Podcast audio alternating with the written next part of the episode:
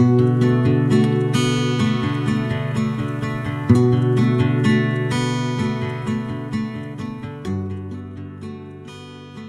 Wonderful Wizard of Oz, Volume 17, How the Balloon Was Launched, Chapter 1. For three days, Dorothy heard nothing from Oz. These were sad days for the little girl.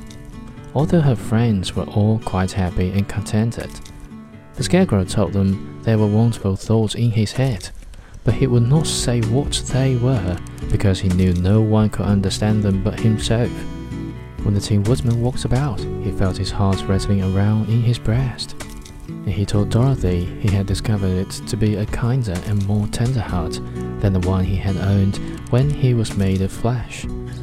The lion declared he was afraid of nothing on earth, and would gladly face an army or a dozen of the fierce Kalidahs.